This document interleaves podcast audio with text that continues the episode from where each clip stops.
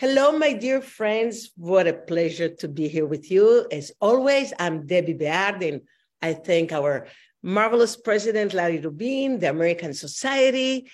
And you know, Gdansk, Gdansk is located in the north of Poland, and it's a pearl of bourgeois architecture with beautiful houses, unique market, and it's a world of cozy street and historic churches and it has perfectly preserved those fortifications classified among the largest in Europe, an impressive port architecture, and also substantial parts of the city were rebuilt after the massive devastation in the World War II. A walk through the old town of Gdansk still feels like going back to the Middle Ages. And it is this beautiful corner of Poland that I found a beautiful place. The hotel and Spa Quadrille, which dates back to the 18th century. And uh, with us today, Alicia Czaplinska Plata, and she is the general manager of Quadrille, uh, which is a Relais and Chateau in Poland. And that is so marvelous to have you here with us, Alicia. I'm really great to be here. Thank you. Thank you. And you've been with Quadrille for a few years now. So, can you tell us uh, about your background? What led you to this current position? Yes, of course. Um, I studied uh, tourism, so it's um, it's been my choice from the beginning of my education. Uh, I always uh, thought that the tourism is um, the part of the uh, industry that will grow uh, so I didn't, uh, of course, I didn't predict the pandemic a few years back, um, but still. Um, and then I really quickly start working in a hotel uh, because I start working even during my studies. I started to work as a receptionist because I could uh, manage to uh, work in the weekends and go to the school on the weekday. Um, and I always uh, worked in um, um, five or five star hotels because uh, I really wanted to know how to um, welcome guests, to serve them the best um, service, to give them the best best service. Uh, so it was really important for me to work uh, in a hotel that uh, focus on that to focus to welcome their guests that they um, hear their guests that they want to talk with their guests uh, and they um, treat them uh, individually. Uh, not everybody is welcome in the same uh, in the same way um, and they try to um, make the guest stay as um, memorable as possible I, I agree with you, and I felt it that way when I was in Quadrille. This empathy that you have, and really caring about the guest, uh, their dreams, their expectation, whatever we want to to to to have when we're traveling, we are in the hotels, and and your hotel is very very very special, very different from all others, and you really managed to do it so different because uh, you know, as soon as you arrive to the hotel, you feel this Alice and Wonderland motif that accompanies the whole concept of quadrille from the name itself, which refers to the quadrille um, dance by, by the novel uh, characters, and, and through the white rabbit, rabbit restoration, refreshing, all this in this world that, that you did with this decoration. Tell us more about it because it's a real experience, and that's what we're looking for when we're traveling experience. Uh, yes, Quadrille, uh, from the beginning, Quadrille uh, was uh, meant to be a themed hotel. And the owner wanted to create a hotel that is different than the other hotels, that we have the history, we have the story behind it. And actually, they choose the Alice in Wonderland because it's the favorite um, book from their childhood. Uh, so we have this little um, inspirations from the book um, and we managed to put them inside somewhere in the hotel and we are playing with our guests for them to find it. It's not like uh, we are screaming alice in wonderland uh, from every wall but they are the smart part of the hotel when you can see the inspiration. For example uh, the name quadrille Um, it's from the dance that the character danced in the novel because they danced the quadrille. Um, and the, the, mm, the floor in the reception desk. I know it's um, like chess game, and I love chess, so I enjoyed it very much exactly. from the moment I came in. As all of our names are inspired by Alice, uh, the White Rabbit restaurant, the Mad Hatter bar. Um, and, but and, also, I, I, agree, Alicia, because all this interior design of this beautiful palace, it's create this fairy tale illusion, and and everything is inspired in this film adaptation. So it, it makes you really like travel during this fairy tale accent of every object and every every decoration of the hotel. Uh, yes, it's um when we uh, the team hotel are meant for people who search for something more than just the place to sleep in our guests choose us because they are looking for that kind of hotel uh, because they are really mm, the uh, surroundings it's really important for them. Uh, they are really sensitive about uh, art they're interested in literature um, so they're looking for this kind of uh, hotels. And we want we want to play with them like i said. So when they um, come to our hotel they can really feel the difference. Uh, they can even if they are from Gdańsk, they can like travel um, to the world of Alice with us, and they can really disconnect from the world. They, they can disconnect from the worries of the um, this day, um, and we are inviting them to um, to discover our hotel with us um, especially that our hotel is um, adults friendly hotel. So we only have the adults in our hotel. You have to be over uh, 16 years old. Uh, so the same, we have the Alice in Wonderland from the book for children, but we have the hotel when there is no children. Is a storytell for adults uh, because like the um, the book itself is um, uh, you have a lot of controversial in the in the book and we wanted to be uh, different as well yeah, yeah, I agree with you. And you know, Alicia, design lovers will find number of stylish elements in the palace, which were created by world-known designers.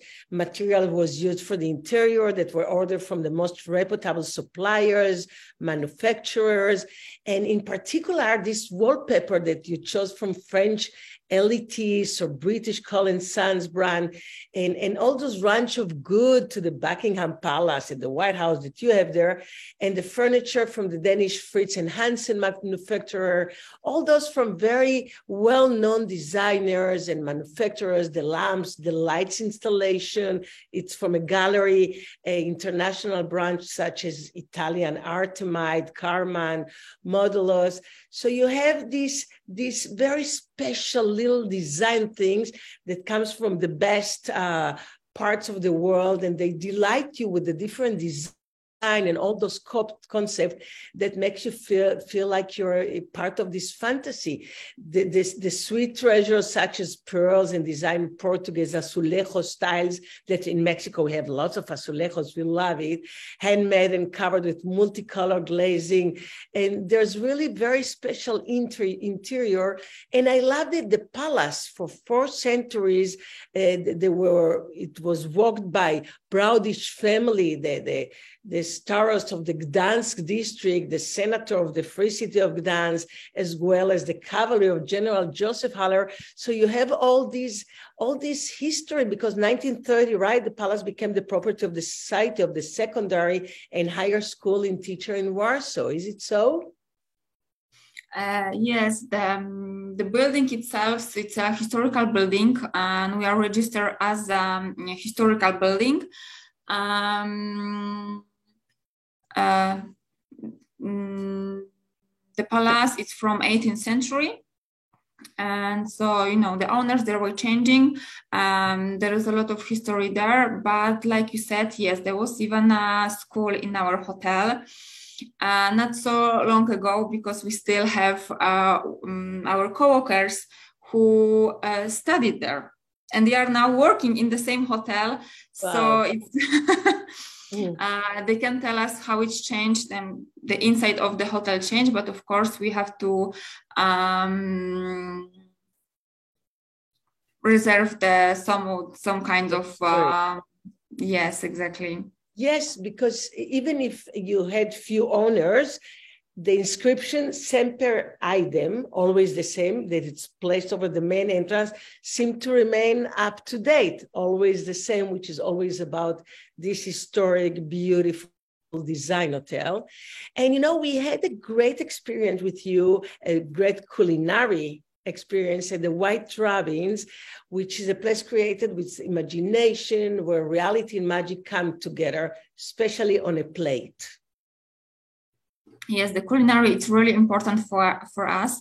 Um, our head chef, the Martin Popielash, he's uh, well known for his imagination in the cuisine.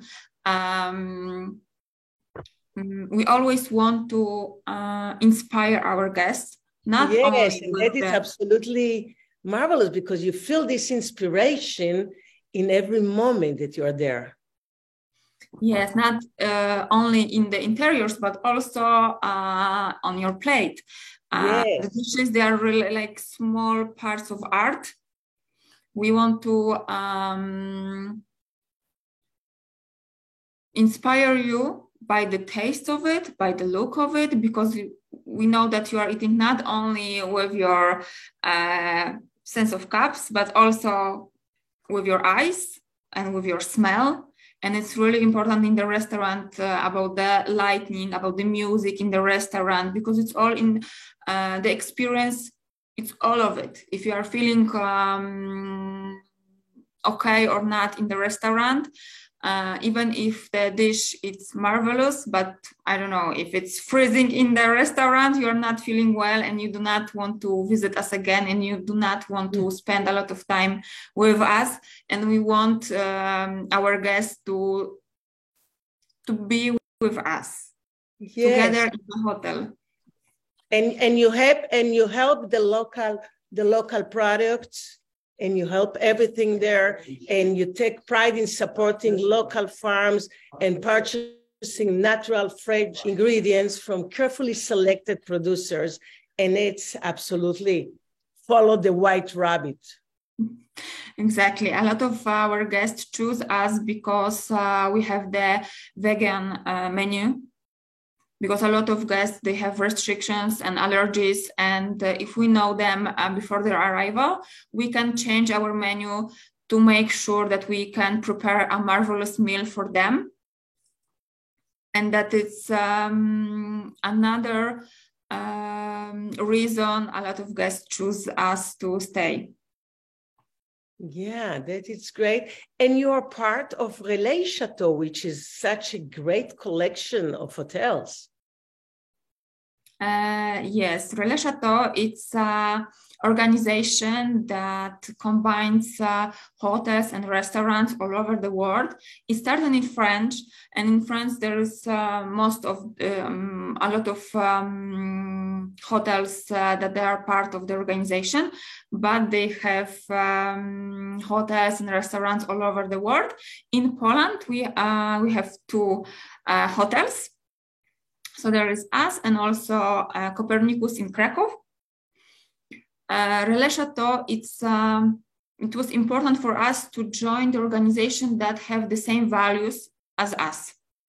Uh, we are searching for an organization to join in and um, their um, focus on the um, cuisine that it really should be um, special and their focus on uh, co-workers on employment on uh, employers. Uh, the Relais Chateau wants um, the hotels to create like um, homey atmosphere not only for the guests but also for the um, workers. And um, it was important for us to find this inspiration to help us in creating such a work of place when the co-workers want to come to work like we feel we are one team we are one family uh, we help each other uh, and everybody who works here they know that it's bigger than just us and they want to um, build this place like everybody together um, so that's why we decided to join the chateau organization. That's marvelous alicia Czaplinska plata general manager of the quadrille relais chateau in Gdansk in Poland. What a pleasure to talk with you and learn more about the super hotel industry and the love that you have for what you do. It was a pleasure for me to, to uh, speak with you. Thank you very much for having me. Thank you so much. Thank you, American Society, Larry Rubin, and all of you watching us. Thank you.